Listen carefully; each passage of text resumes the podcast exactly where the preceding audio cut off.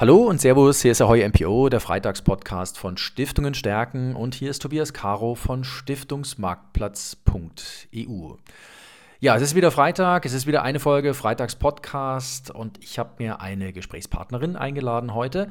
Miriam Wagner-Long, Geschäftsführerin der Agentur Zielgenau und mit ihr spreche ich über das Thema Erbschaftsfundraising, Erbschaftsmarketing. Aber bevor wir in das Thema einsteigen, liebe Frau Wagner-Long, interessiert mich Ihr übergeordneter Claim ist das Thema Strategieberatung.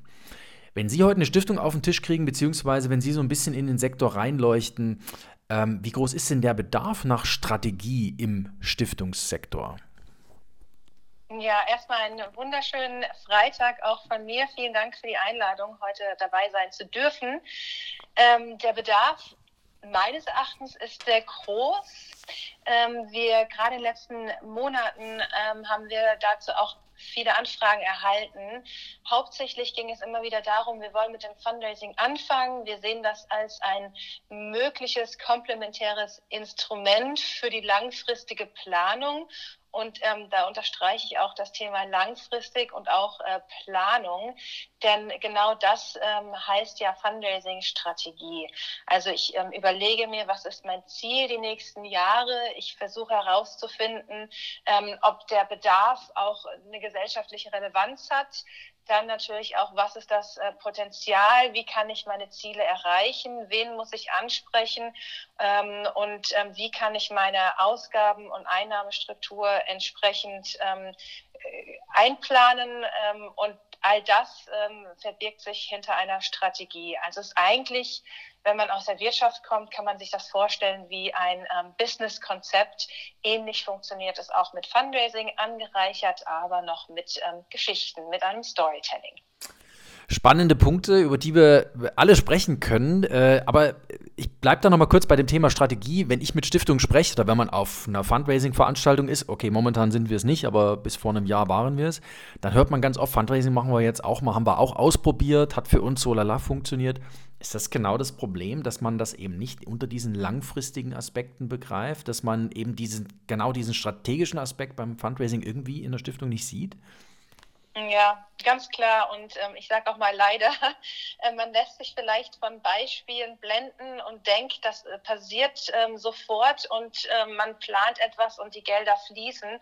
Aber in der Tat ist es das ja nicht. Also Fundraising ist zum einen nach außen betrachtet und von der Fördererperspektive her betrachtet ähm, ein Beziehungstool. Ähm, denn wenn ich mich in den Förderer hineindenke, dann ähm, ist das ganz klar, Menschen spenden, ähm, weil sie Teil der Lösung sein möchten, Menschen, Menschen spenden, weil sie ähm, einer Organisation auch ähm, ihr Vermögen, ihr Geld anvertrauen. Und um dieses Vertrauen zu schaffen, bedarf es natürlich ähm, Zeit, ähm, Geld, die man in diese Beziehungspflege investiert. Ähm, und das passiert nicht von heute auf morgen. Ähm, und gleichermaßen muss natürlich auch die ähm, entsprechende Infrastruktur aufgebaut werden, denn es ist ja auch wichtig, dass äh, wir mit den Geldern gut ähm, wirtschaften und die auch entsprechend ausgeben, dass ähm, wir ähm, die Zweck ähm, in den Zweck auch investieren und darüber auch berichten. Ähm, und auch das bedarf einer bestimmten Infrastruktur, die aufgebaut werden muss. Und ähm, auch hier gilt ähm, Geduld ähm, und ähm, in die richtige Infrastruktur zu investieren. Ähm, und auch das passiert nicht von heute auf morgen. Das heißt, es kann immer mal wieder kleine Erfolge geben, auf die man aufbauen kann. Ähm, es kann aber auch sein, dass es nicht sofort funktioniert und vor allem nicht sofort reibungslos. Ähm, und insofern ist es wichtig, dass man ähm, geduldig ist, dass man auch ähm, die Entscheider, Vorstände, Geschäftsführer mit ins Boot holt und nicht die Aufgabe und die Verantwortung einer Person zuschiebt und sagt, jetzt mach doch mal dieses Fundraising. Also so funktioniert es nicht. Und ähm, daher ist schon mal die Strategie die Grundlage. Ähm, aber ich würde auch ähm, immer empfehlen, ähm, Geduld mitzubringen und ähm, entsprechend dann auch zu planen.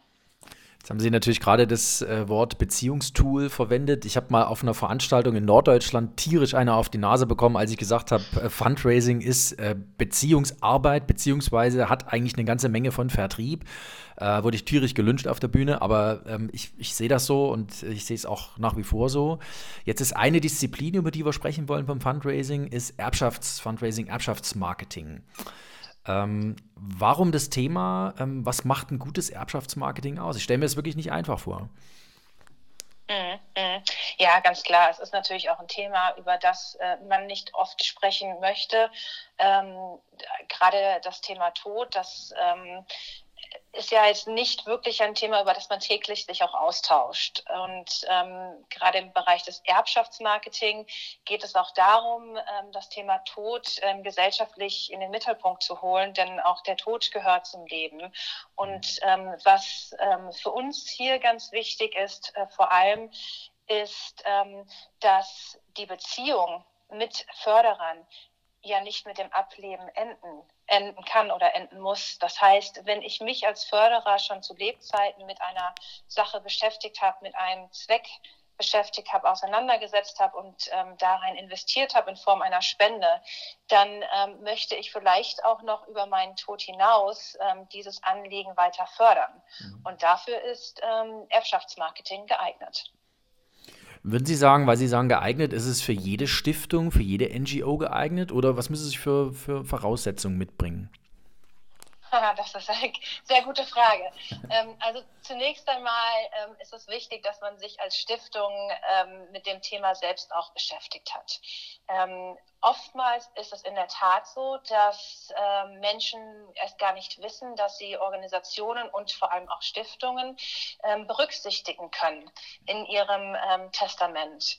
Das heißt, im ersten Schritt betreiben wir im Fundraising natürlich da auch ein Stück weit Bewusstseinsförderung, dass es diese Möglichkeit gibt. Aber was wir auf keinen Fall machen, ist die Beratung. Das heißt, hierfür gibt es ähm, selbstverständlich Experten, das sind Fachanwälte, das sind Notare, an die man sich ähm, auch wenden kann. Ähm, und ähm, das ist schon mal die erste Grundlage, die ich als Organisation, als Stiftung schaffen würde, zumindest die Basisinformationen nach außen geben, veröffentlichen, dass es die Möglichkeit gibt, aber dann auch ein Netzwerk schaffen mit ähm, Experten, an die ich entweder verweisen kann oder die ich mir hinzuhole, ähm, um ähm, auch auf diese Informationen auch auf rechtlicher Seite erstmal sicher zu sein und da auch ähm, darüber auch noch äh, weiter zu kommunizieren. Also würden Sie schon sagen, dass es ähm, eine gute Idee ist, äh, die Erbschaft einer großen NGO oder einer Stiftung zu vermachen?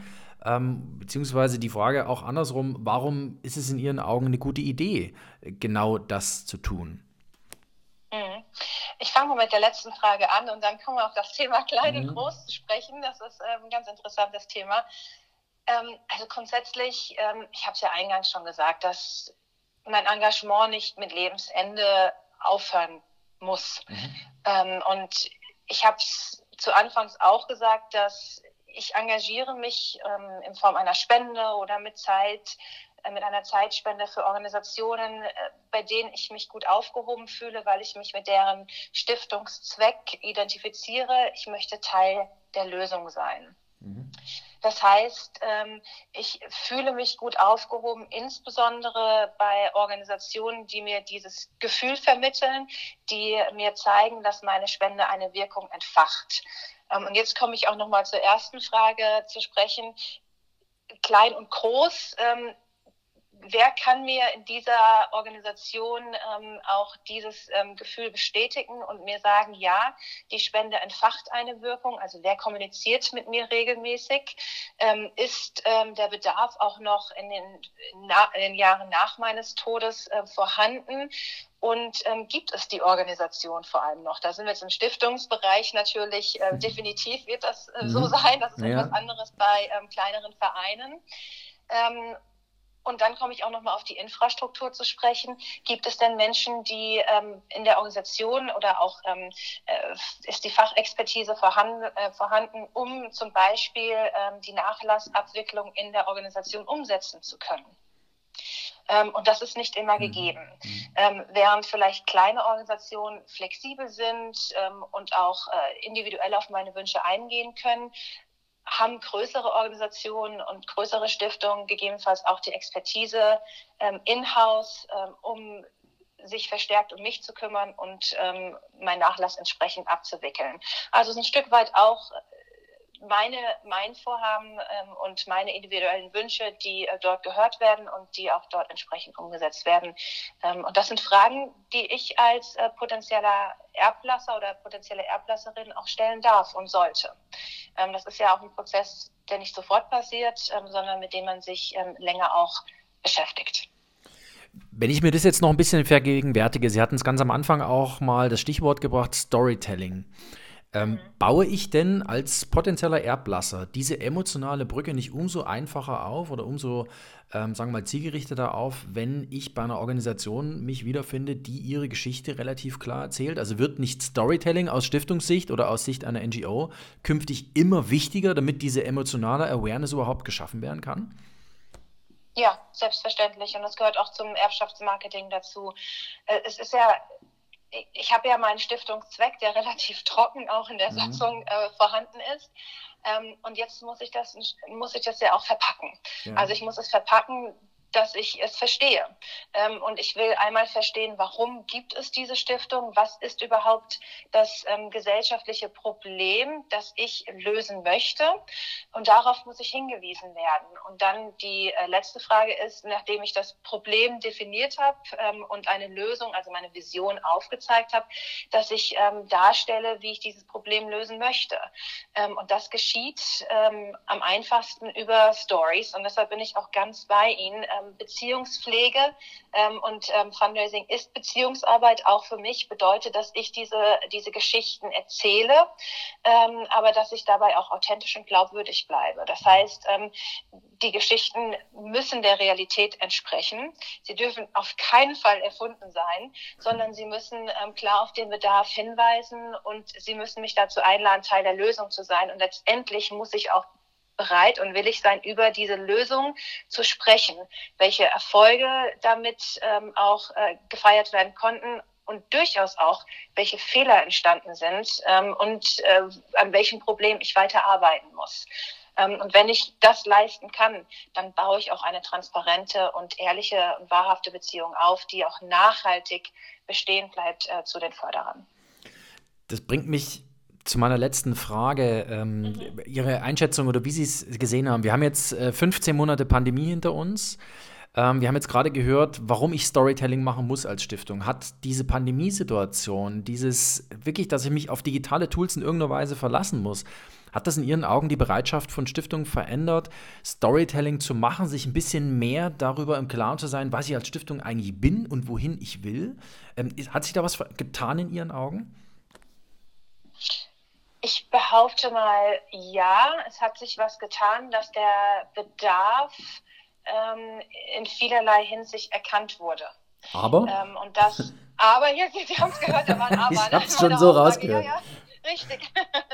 also das Aber ist, ähm, dass ich, und das ist wirklich Bauchgefühl und ähm, Einschätzung von den vielen Gesprächen, die wir in den letzten Monaten auch geführt haben und diversen Workshops, die wir dazu auch gegeben haben, dass sich viele noch nicht so ganz rantrauen. Entweder weil sie ähm, das Backing der Organisation nicht haben, sondern weil sie ähm, AlleinunterhalterInnen sind ähm, oder weil ihnen der Auftrag zugetragen wurde oder zugeteilt wurde, mach du mal. Aber das geht ja nicht einfach so. Das hatten wir ja schon am Anfang ja. Unseres Gesprächs angedeutet. Ähm, dennoch, wir sehen, dass ähm, der große, große Spendenkuchen, der wächst ja nicht mit der Anzahl der Spender. Er nimmt aktuell zu mit, der, mit dem Spendenvolumen vorhandener und insbesondere mhm. älterer Spender. Mhm. Die Anzahl der Organisationen wächst auch und auch äh, derer, die das Thema Fundraising immer professioneller angehen.